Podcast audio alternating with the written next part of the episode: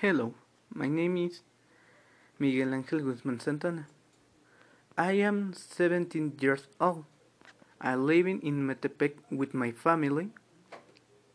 I Study at the high school number 33.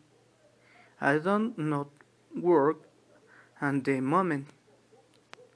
I am from Toluca Lerdo. I play horror video games. In the after, I got out and play soccer with my brother and listen to music. I get up at 5 in the morning,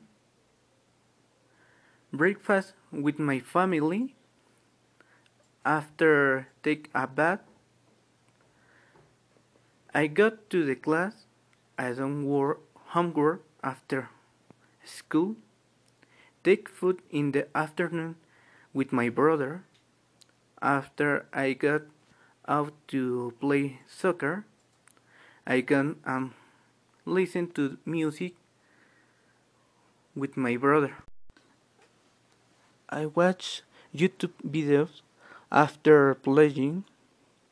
He had dinner with my family while we take uh, I finally go to sleep. I am tall, thin, with brown skin, short black hair. I am happy and angry.